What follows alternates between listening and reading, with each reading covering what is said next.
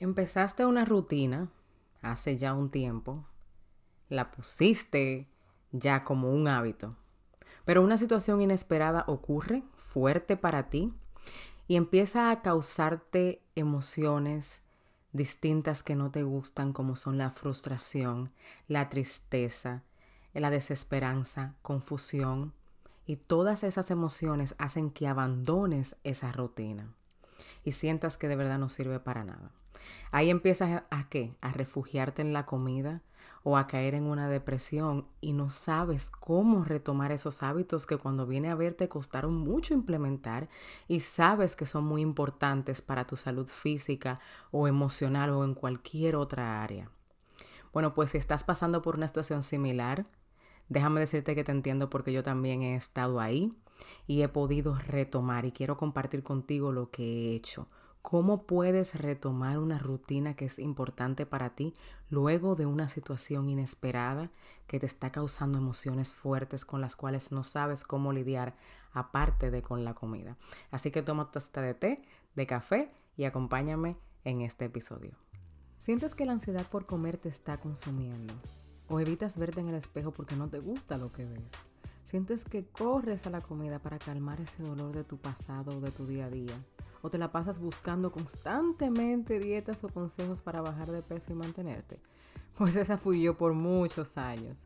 Mi nombre es Maxi Jiménez y sé exactamente cómo te sientes. Yo también quería parar de sentirme fuera de control frente a la comida, pero sentía que no tenía fuerza de voluntad y que siempre iba a tener esa preocupación por mi peso y mi cuerpo. Hasta que un día dije ya basta y pude descubrir cómo ser libre de esa ansiedad por comer que tenía. He creado este podcast para darte a ti las herramientas necesarias para que puedas por fin superar el comer emocional puedas también implementar hábitos saludables siempre sin sentirte reprimida, amar tu cuerpo, acercarte más a Dios y disfrutar de una relación sana con la comida. Y sin dejar de comer pizza, ¿eh? Como que ya somos amigas. Hoy empezamos este viaje hacia tu nueva versión, donde ya la preocupación por tu cuerpo, tu peso, serán cosas del pasado y aprenderemos juntas a lidiar con tus emociones de una manera más saludable. Así que bienvenida a este tu podcast libre y sin miedo. Pues bien, yo me caracterizo por hablar en mi podcast de una manera muy sincera, desde el corazón y completamente abierta. Yo no tengo eh, esos paradigmas de que no puedo decir tal cosa, no puedo decir esto. Yo he de verdad que he creado un espacio en el cual yo me pueda sentir cómoda porque así quiero que tú te sientas y que sientas que yo no soy un robot ni solamente una persona que, te pueda enseñar algo de la cual tú puedes aprender eh, técnicamente con términos, ¿verdad? Eh, que tal vez ni entiendas, no. Y en este episodio no es la excepción, voy a ser totalmente transparente como lo he hecho en los otros episodios y te voy a hablar sobre esas situaciones inesperadas que a veces pasan en nuestra vida, que nos sacan completamente de la rutina, que te detonan emociones que tal vez no te gustan, bueno, que no gustan a ninguno, porque nadie quiere sentir frustración, nadie quiere sentir desesperanza, nadie quiere sentir eh, tristeza, pero son emociones que sí son importantes y te están diciendo algo.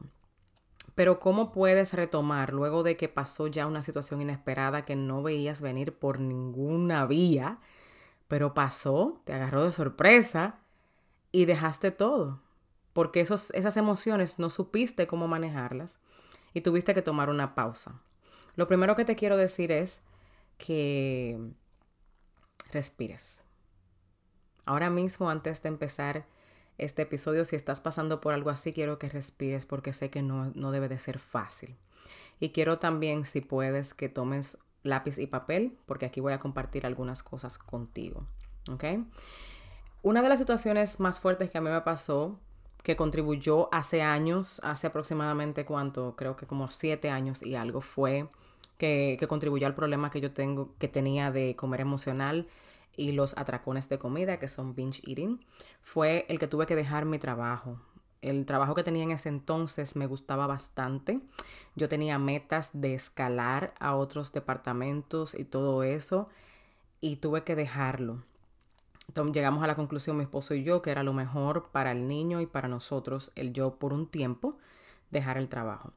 Luego de que lo dejé, nos mudamos. A, los, a unos cuantos meses nos mudamos a Pensilvania, donde yo no tenía absolutamente ningún familiar, tenía solamente una amiga y obviamente como ella también tenía hijos, esposo y todo eso, no era que nos podíamos ver todo el tiempo y mi esposo seguía trabajando en Nueva York, que era donde vivíamos anteriormente.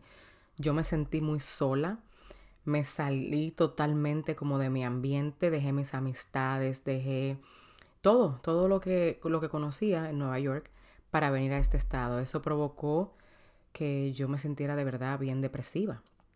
Y, y pues me sacó completamente de mi rutina y desarrolló los mismos, las mismas emociones que te mencioné al principio, las desarrolló todas y empeoró el problema que yo tenía sobre, de comer emocional y binge eating que ni siquiera sabía que era eso lo que me estaba pasando en esa época.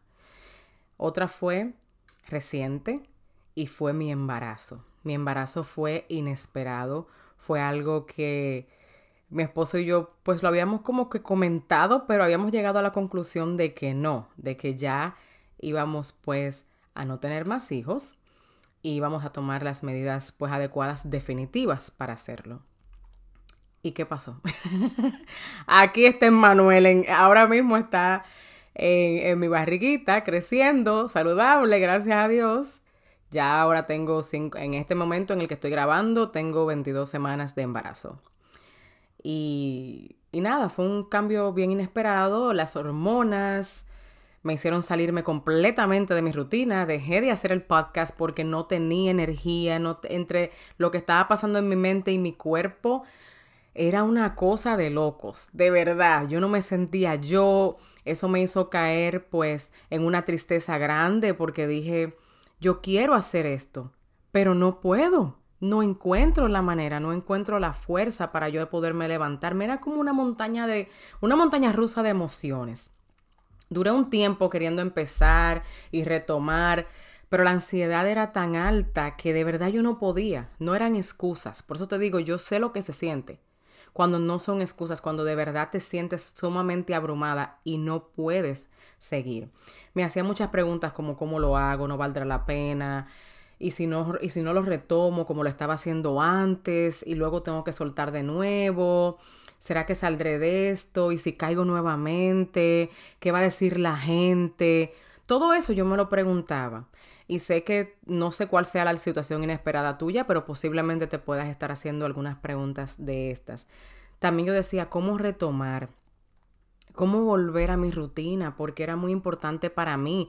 Yo dejé, señores, hasta de hacer devocional paré de eso porque no me podía a veces ni parar de la cama de los malestares tan grandes que yo tenía, pero también de lo que estaba pasando en mi mente y mm, internamente conmigo por esa, por esa situación que pasó, que no estaba planificada. Y yo tiendo a ser una persona muy perfeccionista, con eso trabajo diario, y lo he mencionado muchas veces, pero yo tengo como todo planificado, y cuando algo se me sale de ahí, tiende a afectarme cositas mínimas he aprendido a dejarlas pasar y entender que Dios tiene el control y que si Él me está cambiando las cosas, pues es por algo, pero esto era algo ya grande.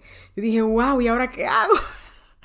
¿Qué voy a hacer con esto? Me sentí como si yo hubiese estado sola y mi esposo me decía, pero tú no estás sola, yo estoy aquí y yo estoy bien con esto y, y estoy bien, estoy contento, vamos a hacer ajustes y vamos a darle hacia adelante, ¿verdad?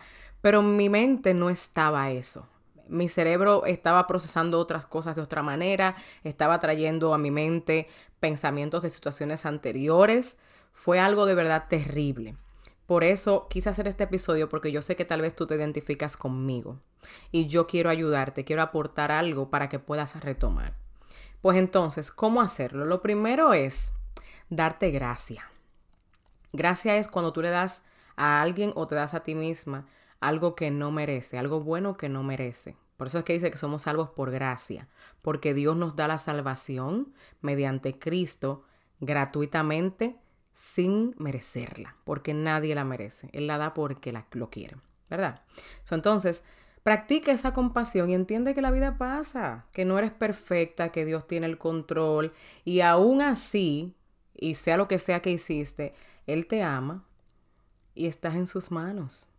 También entiende que esto que te pasó, esa mala decisión que tú, usa, que tú hiciste, Dios la puede usar y la va a usar si tú se lo permites para tu bien. Y cuando viene a ver, es para Él mostrarte su gloria. Ahora no lo ves, ahora no lo entiendes, pero más adelante lo vas a poder hacer y confía y agárrate de eso. Confía en que Dios tiene planes más grandes que los tuyos para ti y que Él sabe realmente lo que está haciendo. ¿Ok? Que Dios te ama incondicionalmente, su amor no se va a ir por lo que tú hiciste. Al contrario, Él te lo da porque quiere y siempre vive acercándose hacia nosotros. Así que date gracia y ten compasión. ¿Ok? Que la vida pasa. ¿All So, entonces, número dos, da solo un paso a la vez y ponga a un lado los resultados y las expectativas. Porque la mayoría de las preguntas que yo me hacía durante esa situación fue, era, ¿qué iba a pasar en el futuro? ¿Cuál iba a ser el resultado de eso? Y si no sigo, y si no esto, o sea, no era nada que estaba pasando, era una percepción mía que obviamente junto con las hormonas del embarazo, todo yo lo veía amplificado. O sea, algo, había algo ahí de realidad, pero todo lo veía más grande de la cuenta por la cuestión de las hormonas. So, entonces, retoma un paso a la vez. Yo, por ejemplo, eh, lo que hice fue que escribí una lista de las cosas que yo quería retomar, o sea, cosas que eran bien importantes de la rutina que yo seguía anteriormente, que no eran negociables para mí, que hacían de verdad que yo creciera como persona y que yo cumpliera con el propósito para el que Dios me creó. Y una de ellas era hacer ejercicios y más ahora que estaba embarazada. ¿Por qué? Porque yo vengo con un historial de obesidad, un, historial de comer emocionalmente, de atracones de comida y yo obviamente he trabajado bastante para poder superar eso, de la mano de Dios obviamente. Y yo no quería volver a caer, yo dije necesito hacer ejercicio y también quería hacerlo diferente con este embarazo. Dije tal vez esto es una nueva oportunidad porque con mis otros embarazos yo no hice ni papa de ejercicio, o sea, nada para nada. y no tenía ningún tipo de hábito alimenticio saludable, comía totalmente desorganizadamente. Entonces yo quería hacer algo distinto en esto y poner de verdad en práctica lo que aprendí, ¿verdad? Y no podía, sentía que no podía, pero dije, bueno, voy a empezar pasito por pasito. Entonces empecé a retomar lo que era mi devocional y hacer ejercicios. Esas fueron dos cosas iniciales que yo dije, bueno, esto lo voy a poner en práctica diariamente los ejercicios, pues lo que yo pueda. Primero voy a hacer dos días a la semana, porque cinco días no es realista para mí, si ya perdí la, rutina y si me siento como me siento física y emocionalmente. Entonces voy a hacer dos veces a la semana y si solamente puedo cinco, te voy a decir algo, te lo voy a confesar y voy a ser bien sincera. Yo lloraba cada vez que yo tenía que hacer ejercicio. Así estaba mi mente. Yo lloraba, yo no podía hacer ni siquiera dos minutos de ejercicio. Pero yo me paraba en la caminadora que tengo aquí en mi casa porque ir al gimnasio jamás. O sea, yo no quería salir de aquí. Y yo prendía la máquina y yo decía, Señor, en tu nombre lo hago. Esto es demasiado importante para mí, para mi hijo. Por favor, dame la fuerza. Prendía la caminadora y había días que solamente hacía siete minutos. Caminando. Me bajaba, pero decía, gracias Señor porque hice siete minutos y ayer no hice nada. Gracias me paraba. Mi esposo también me tumbaba casi de la cama, vámonos al gimnasio. Ve conmigo y nos sentamos, aunque sea en la máquina de masajes, y ya.